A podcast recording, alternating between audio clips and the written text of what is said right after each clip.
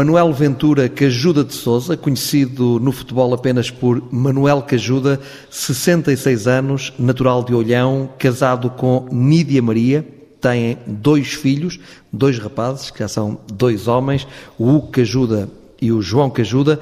Manuel Cajuda foi jogador de futebol, Jogou no Olhanense, no Sporting de Farense e no Unidos São Brasense de São Brás de Alportel. Começou a carreira de treinador com 32 anos ao serviço do Sporting de Farense.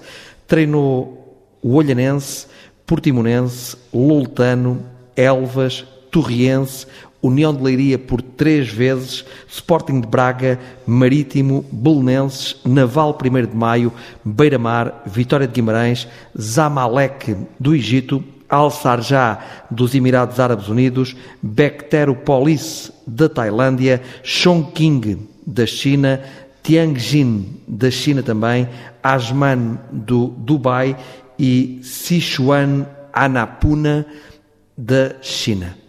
Manuel Cajuda, boa noite. Bem-vindo ao Entre Linhas na TSF. É um gosto enorme recebê-lo aqui. O que é que o fez regressar ao futebol português eh, depois destas experiências por Tailândia, Emirados Árabes Unidos, China? Por que é que regressa agora ao futebol português para treinar o Académico de Viseu, que está na segunda Liga e que está a tentar a subida à Primeira Liga? Bem, João, primeiro eu, eu tenho que dizer isto porque é verdade e eu gosto, gosto dos sentimentos quando são verdadeiros. É uma alegria enorme receber aqui o João, o seu colega de trabalho e a TSF. Porque esta entrevista está a ser gravada em Viseu. Pois, e, e deixa-me dizer porque é que gosto. Eh, porque por vezes eu tenho que receber pessoas que não gosto. Mas é o meu trabalho, que, eu não confundo as coisas que gosto com as coisas que não gosto e tenho um particular carinho pelo João. São muitas horas de alegria e muitos sorrisos nos lábios. A maneira bonita de ouvir os relatos dá-me muitas alegrias, eh, muitos sorrisos, e quando uma, sorri, uma pessoa sorri é porque tem alguma coisa que o faz sorrir e tem gosto. Obrigado pelo E acima de tudo é, é dizer-vos isto, eh, tal como vos disse, a profissão por vezes obriga-me a porque trabalho é trabalho, conhaque é conhaque, às vezes obriga-me a receber pessoas eh, porque eu não tenho simpatia, mas eh, eu não posso confundir isso com o trabalho. E no vosso caso é dobrar. O porquê de ter voltado ao futebol português? Eu aos meus amigos digo de uma forma simpática, primeiro temos que definir uma coisa. Eh, vocês conhecem normalmente a personalidade, a personalidade eu não diria a personalidade, a figura pública que o futebol me obrigou a ser. Eu não, não pedi para ser, mas fizeram de mim. Eu, eu digo sempre sou uma figura pública, não sou uma figura importante. Mas conhecem essa faceta e não conhecem a faceta verdadeira do Manuel Cajuda, que é o humano. E quando eu digo que voltei ao futebol português, eu não esperava voltar. Eh, eu não vou dizer que não tinha vontade de voltar, é diferente. Mas não esperava voltar. Eu tinha-me afastado do futebol português por uma razão muito simples. Há muitas coisas que eu não gosto e costuma-se dizer que quem está mal muda-se. E eu mudei. Não com ingratidão com o futebol português, não por não ter uh, convites, não por ouvir um comentário que eu achei que é apenas um comentário e que me fez sorrir também, mas fez-me sorrir com um sorriso mais menos carinhoso do que aqueles que são os meus sorrisos, quando ouvi um senhor jornalista dizer que coitadinho teve que ir para a China que não tinha mercado em Portugal. Eu achei aquilo de uma forma simpática. E agora, quando voltei ao futebol português, Voltei porque me apareceu um, um projeto que me fez, acima de tudo, automotivar. Porque não há motivação sem automotivação. Eh, é muito difícil levantarmos alguém do chão quando não se quer levantar. E aos meus, aos meus amigos eu digo, eh, aqueles que sabem compreender o que é o humano, que não é o treinador de futebol, eu digo sempre, opa, estava eu no, no, no sem-abrigo, perdido por aí, e o futebol fez-me voltar. Quando digo isto, eu lamento muito porque estou a meter aqui uh, pessoas que eu gosto muito e que gostaria de ajudar, que são os sem-abrigos, e com todo o respeito. Mas eu digo que sempre foram buscar os sem-abrigo e trouxeram-me de novo para o futebol português. E a propósito dessa história do coitadinho que foi para a China, eu quero dizer que uh, a China tem, provavelmente, treinadores que o mercado português não consegue vir buscar. E quando se fala naquilo coitadinho do foi para o futebol uh, chinês, Talvez daqui por mais 5 ou 6 anos não sejam só os treinadores a querer ir para o futebol chinês. Se calhar aos, aos programadores, aos, aos os que fazem televisões, os que fazem publicidade acerca das coisas, uma série de áreas que querem ir para o... Estamos a falar na segunda maior economia do mundo.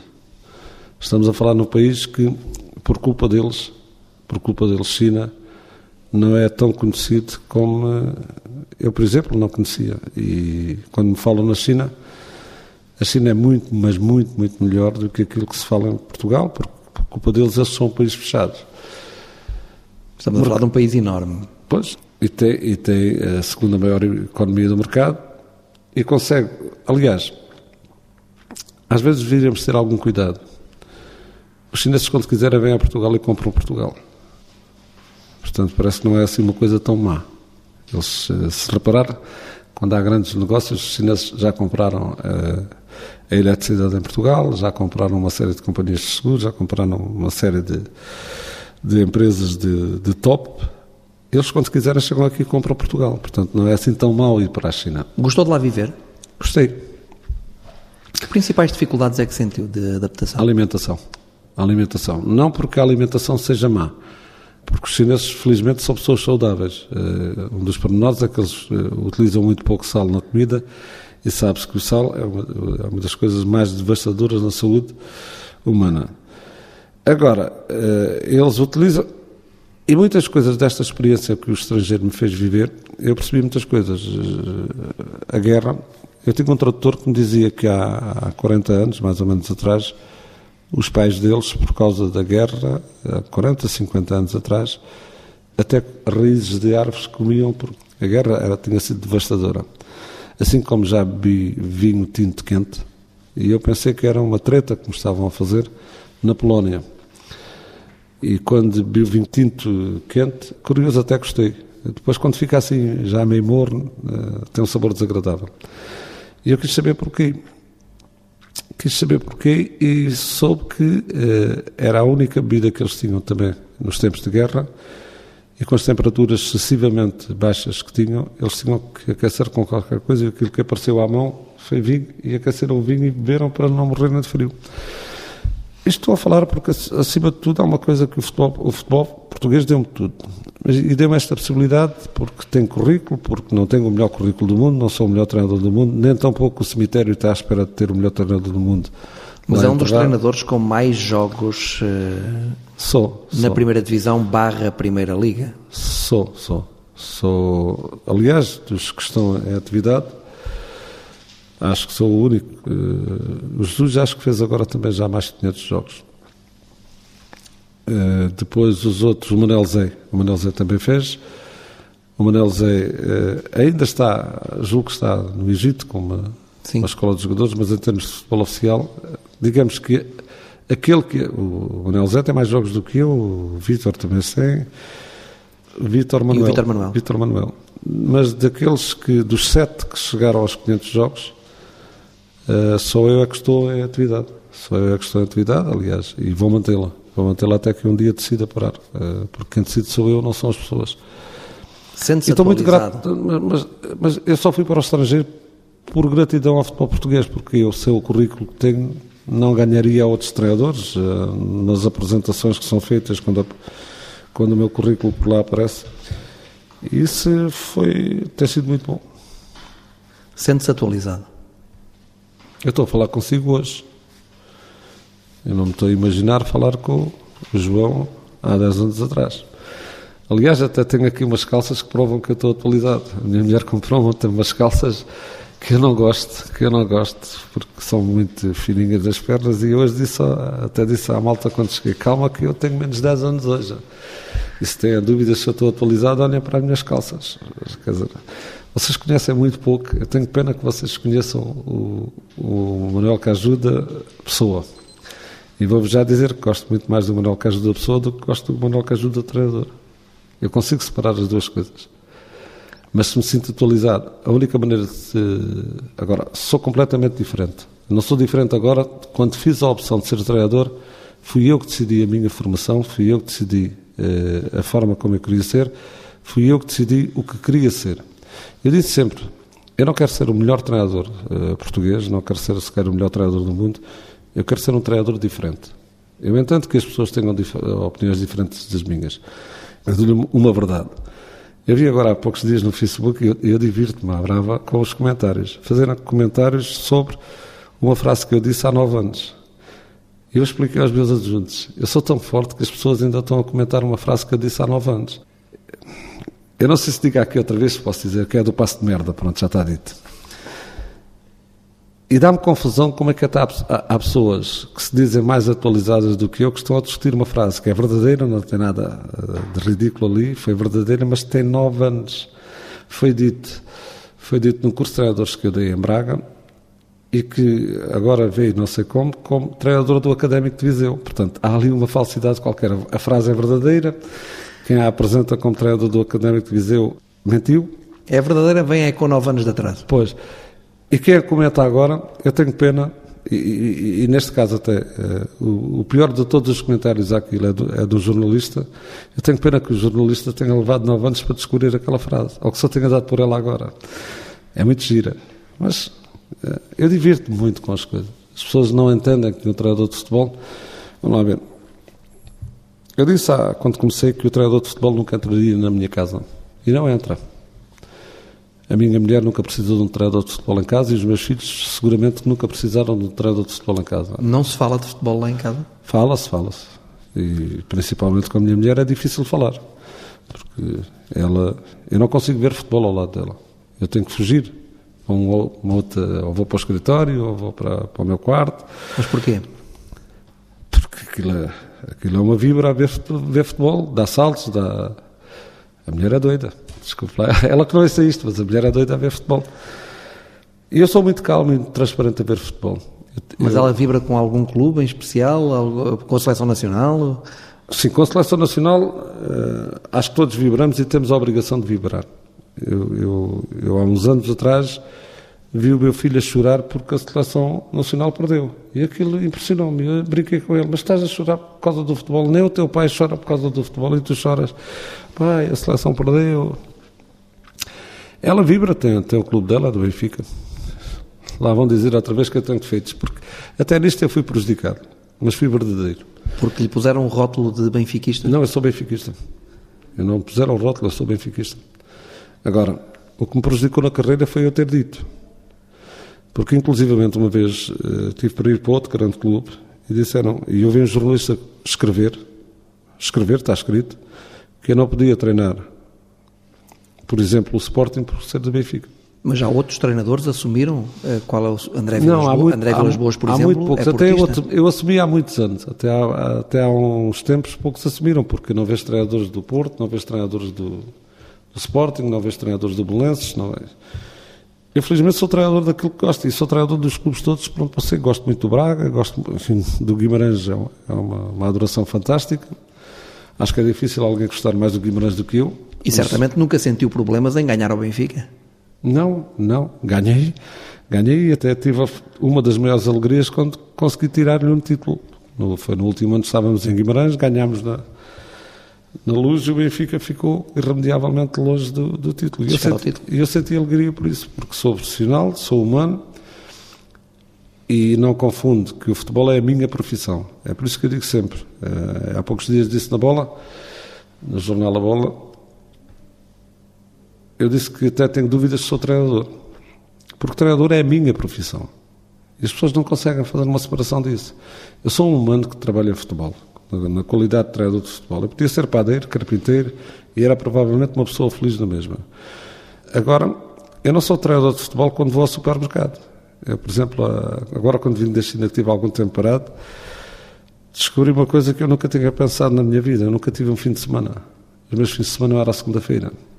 Eu disse à minha mulher: dá uma lista das compras que eu vou sozinho às compras. Quero ir, quero ver os preços, quero ver as coisas, quero ver as pessoas a atrapalhar-me, quero ver as pessoas a perguntar-me se eu ainda treinava, quero ver se ganhámos, se perdemos, quero ver as pessoas me confrontarem com assuntos que eu não tenho nada a ver com eles. Porque é que o árbitro não marcou este lance? Eu não tenho nada a ver com isso. Eu cá fora pago impostos, como qualquer outra pessoa. E sou um cidadão normal, com virtudes e com defeitos. E as pessoas confundem muito uma coisa com outra. É, é, João, acho que Três horas de entrevista nunca dariam para compreender o.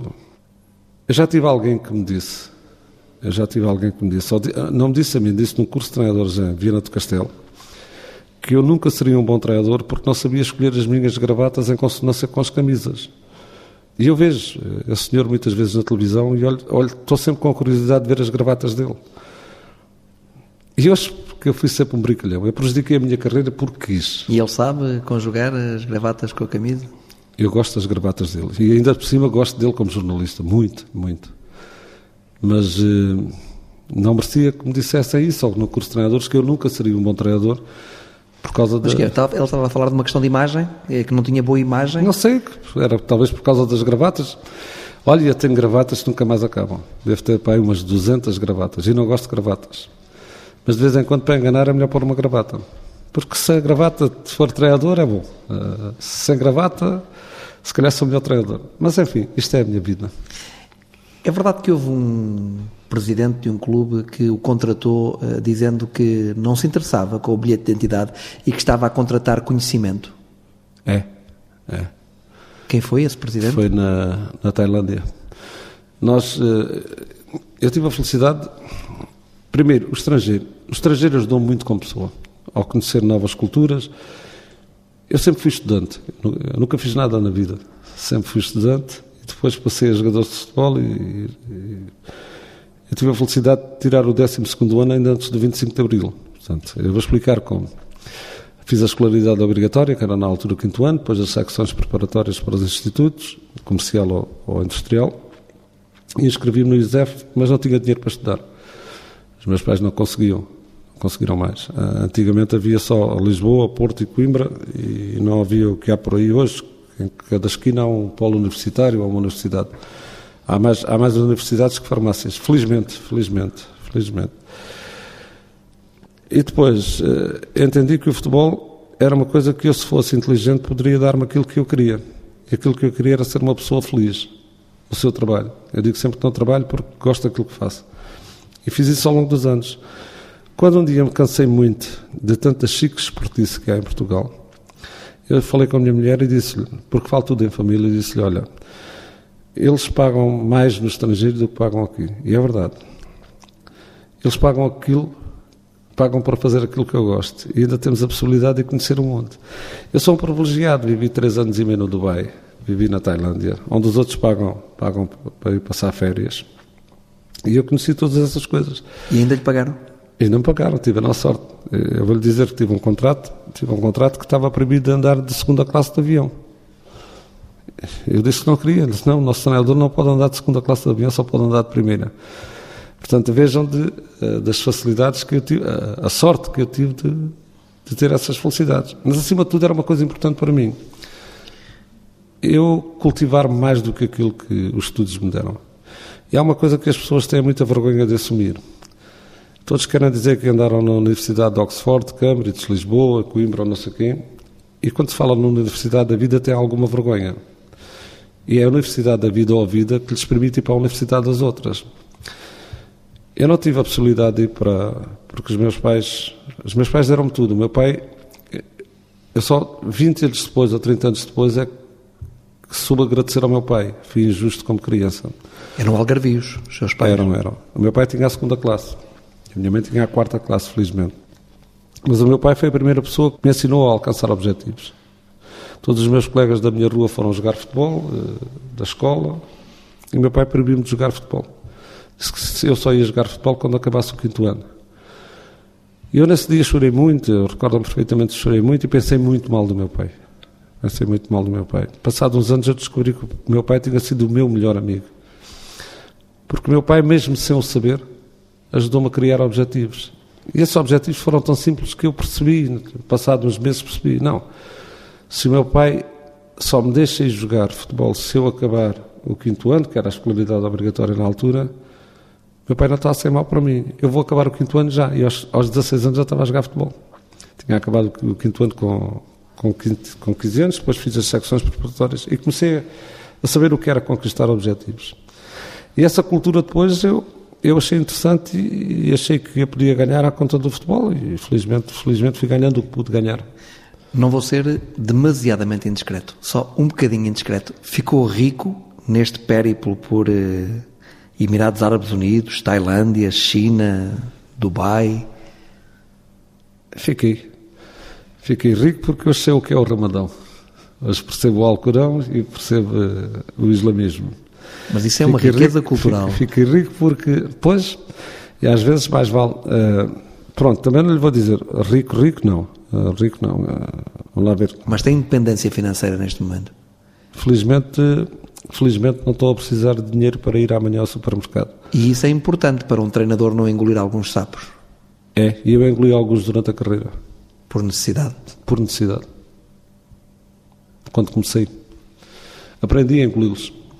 Há pouco dizia que uh, algumas coisas não lhe agradavam no futebol português e por isso também sentiu vontade de sair. Quer aprofundar um bocadinho mais que tipo de coisas é que não lhe agradavam no futebol português ou que não lhe agradam atualmente no futebol português? Vamos lá ver. Nada disto que, que se vê por agora, algumas são novas, é evidente, algumas são novas, mas não são tão modernas como isso tudo.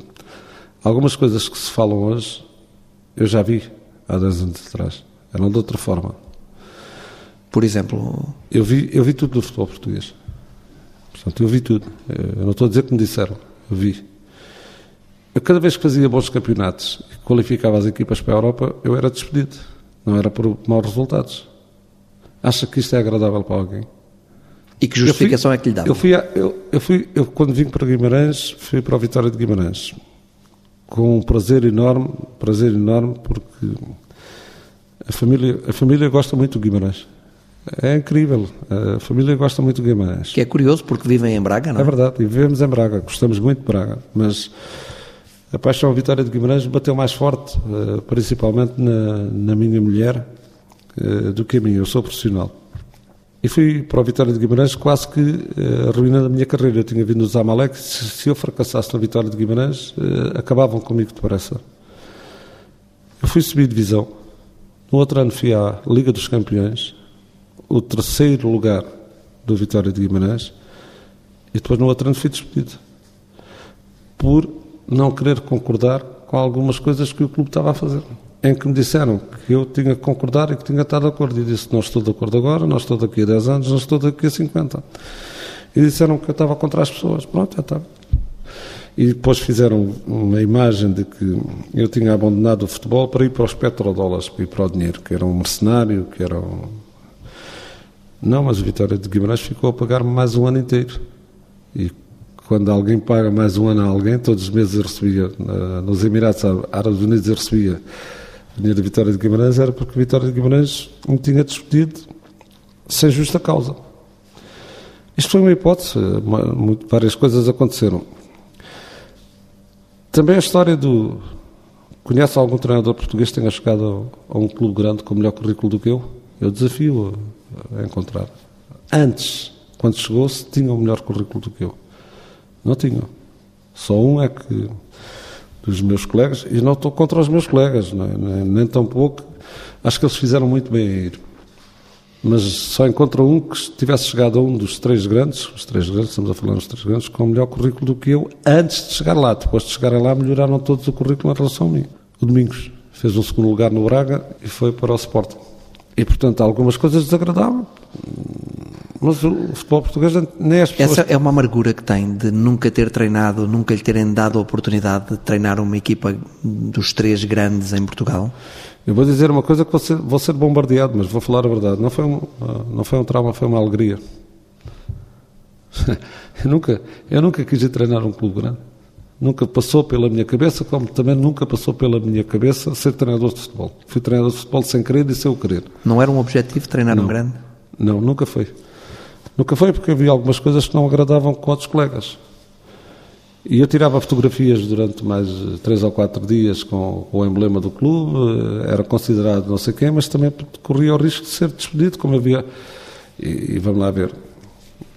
Quando eu alcancei aquelas grandes classificações enormes no Braga, no, coisas, os clubes não eram a mesma coisa que são agora. São todos clubes grandes pelo seu historial, pelo seu. Mas tiveram momentos muito negros. E os momentos em que eu pude ir para esses grandes eram momentos muito negros nesses clubes. Na grandeza deles eram momentos muito negros.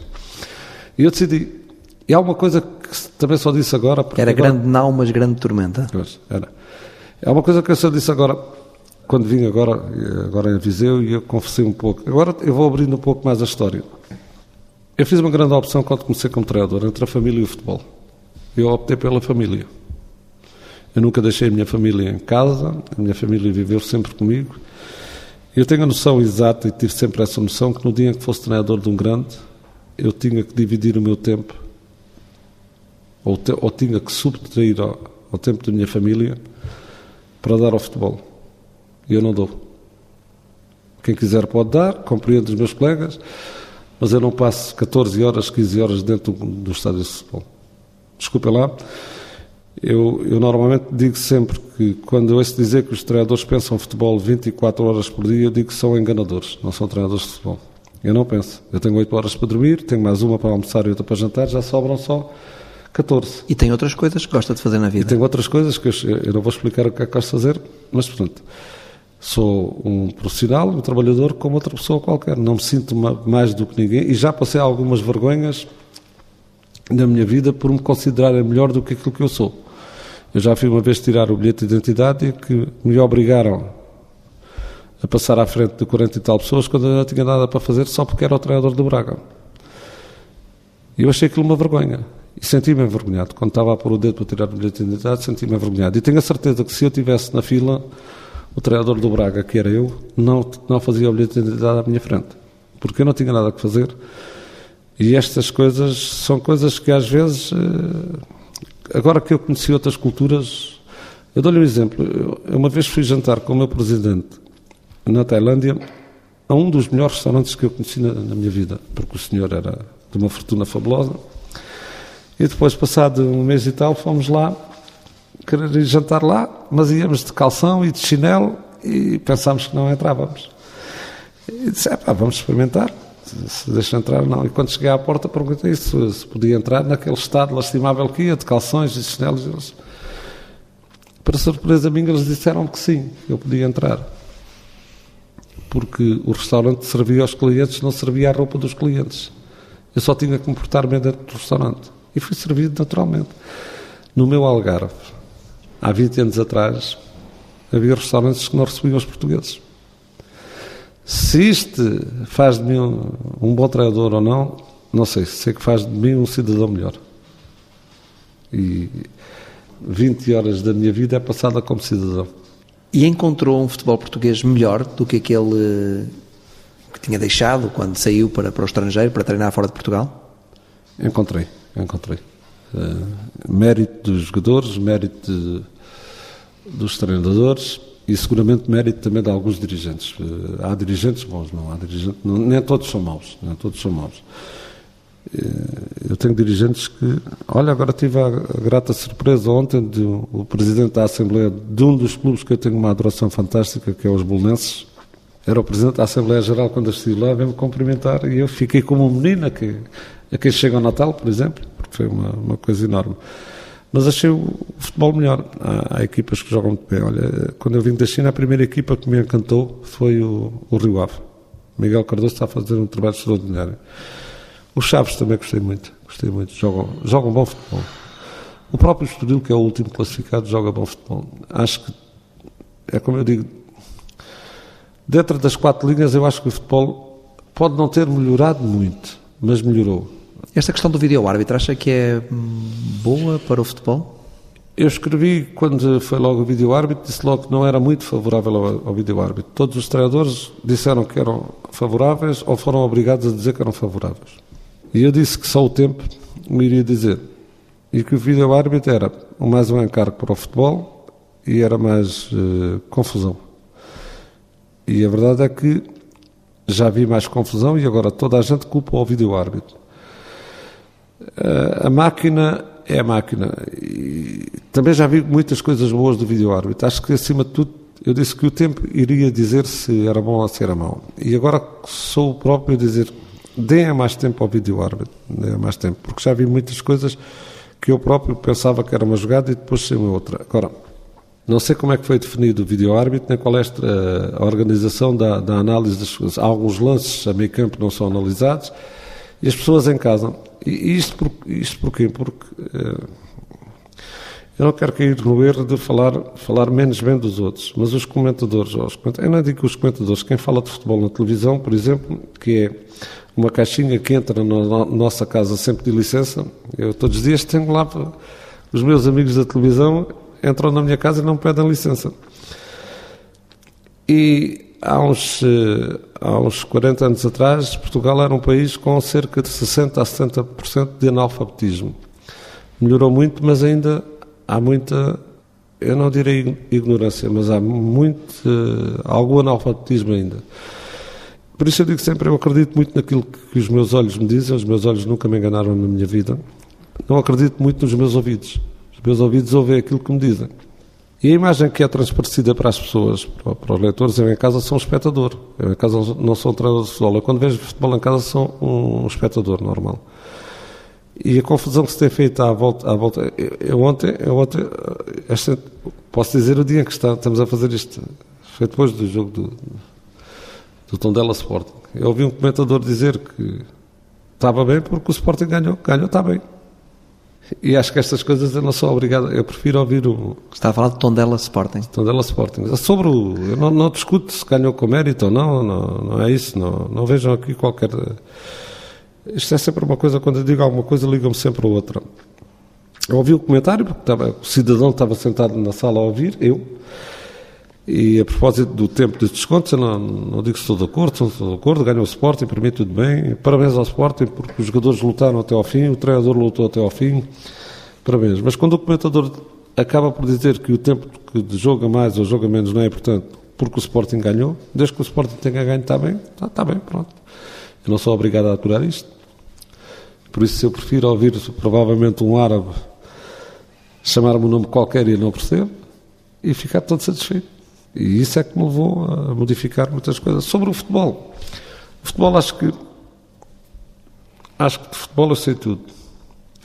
Pronto, se as pessoas quiserem dizer que, que eu não, não sei ou que estou desatualizado, pronto, não, não me importa nada com isso, eu divirto-me com isso. Eu não sou mais que treinador nenhum português. Agora, eu disse-lhe uma coisa que depois não acabei. Eu não consegui ir, eh, eu matriculei-me, não consegui ir para, para a universidade, eu queria seguir para o ISEF. Mas houve uma coisa que eu fiz. E as pessoas nunca entenderam isso, eu também não tinha necessidade de dizer. Eu não podia ir para a universidade, mas podia fazer a universidade ter comigo, vir ter comigo. Eu fiz a universidade vir ter comigo. Como é que fez isso?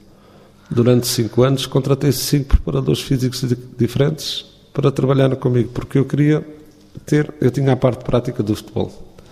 Ou seja, entre aspas, comprou conhecimento. Comprei, comprei a, a teorização e a cientificação do treino. E passados seis anos, se vocês repararem, eu estive no Braga, tive quase seis ou sete anos que não tinha preparador físico, porque já não precisava. E depois cheguei à conclusão, e só os meti, e só os meto hoje no futebol, porque se me disserem que eu não tenho preparador físico, fazem um escândalo por causa disso. Eu não preciso. Eh, eu preciso a cientificação, a teoria. Depois, outra coisa. Acho que em Portugal ninguém sabe o que é o conhecimento. Ou, ou muito pouco. Ninguém sabe, não. Isso é vaidade da minha parte. Eh, muito poucas pessoas, ou muito poucos dirigentes, sabem o que é o conhecimento. E o conhecimento é a capacidade que nós temos de absorver uma informação qualquer, em qualquer lugar, na universidade, num bar, numa conversa de amigos, numa reunião, numa discussão de futebol, transportar esse, esse, esse conhecimento, eh, essa informação que recebemos, levá-la connosco e depois pô-la em prática. Se nós não conseguirmos pôr em prática, nós não, não, passamos de meros colecionadores de diplomas. Vamos no escritório fica lá tudo muito bonito, mas depois não conseguimos pôr o conhecimento em prática. Eu tinha a prática e cedo percebi eu fui comprar livros à Espanha porque não havia em Portugal. Os meus primeiros livros estão lá velhinhos, muito velhinhos. Livros sobre futebol? Sobre, sobre futebol. E ainda, ainda me acompanham. Não fui melhor porque não quis. Não culpo os outros. Eu não fui melhor porque não quis. Eu tive tudo para ser o melhor. Eu não culpo os outros. Porquê é que não quis? Não me apeteceu. Optei pela minha família. Optei pela minha família e optei por fazer uma coisa que é difícil dizer e explicar às pessoas. Eu nunca deixei que me pusessem a mão acima do ombro. Não. Quem quiser, eh, vamos lá ver. Eu sempre fui assim como treinador. Reconheço aos presidentes são as primeiras pessoas dos clubes e as pessoas a quem eu devo mais respeito. Mas nenhum presidente é meu pai, nem nenhum presidente me vai bater. E, portanto, eh, eu admito que me mandem embora do clube. Não admito que interfiram no meu trabalho. Isso é completamente impossível. Se não quiserem, eu vou-me embora com um sorriso, amigo, e não deixo de ser um Manuel que ajuda cidadão. Manuel que ajuda, estamos quase a terminar a nossa conversa. Isto passa muito rápido. A correr. Só mesmo para terminar, eh, espera esta época ajudar o Académico de Viseu a chegar à Primeira Liga? Já esta época? Espero. Espero, sinceramente, espero. Perdão. Eu sei que vai ser muito, muito, difícil. Aliás, nos dias em que cheguei já encontrei muitas, muitas dificuldades, coisas que eu não, não esperava. Mas de qualquer maneira também não fico perturbado por isso, até porque sou. Não sei se dá tempo para lhe dizer isto, mas, mas vou lhe dizer. Eh, as pessoas ficam baralhadas quando eu digo que sou uma, um homem sem ideias. Eu não tenho ideias nenhumas. Não tenho ideias, faço, faço questão de não ter ideias. Porque as ideias chegam consoante as minhas realidades. Então, por cada realidade, eu descubro um milhão de ideias. Mas eu não tenho ideias nenhumas. E quando cheguei aqui, mesmo que eu tivesse trazido ideias, eu tenho a certeza que elas iam esbarrar-se naquilo que encontrei. Encontrei algumas dificuldades, mas sou teimoso. Até porque uma, uma tentativa de dar uma lição não é que o futebol português mereça.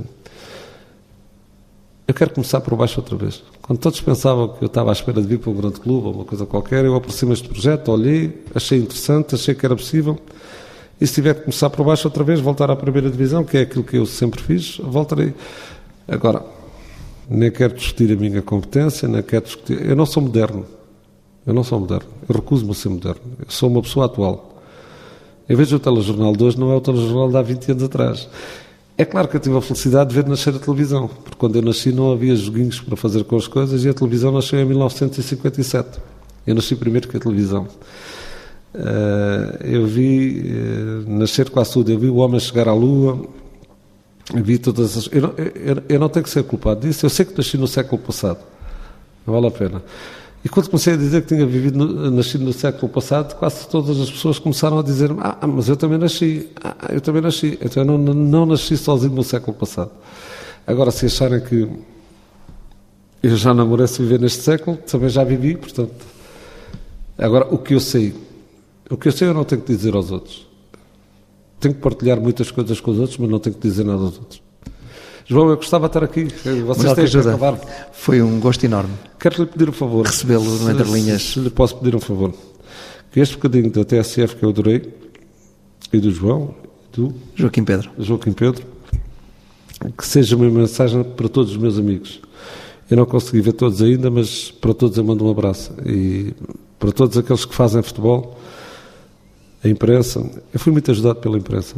Eh, a imprensa, os agentes desportivos, os meus presidentes, os meus jogadores, que através de vocês, que vocês sejam portadores de um abraço para o futebol, para as pessoas do futebol e para aqueles que gostam do futebol, e eu gosto muito. Manuel Cajuda, foi um gosto enorme recebê-lo aqui na, na TSF. Um abraço enorme e até sempre. Obrigado.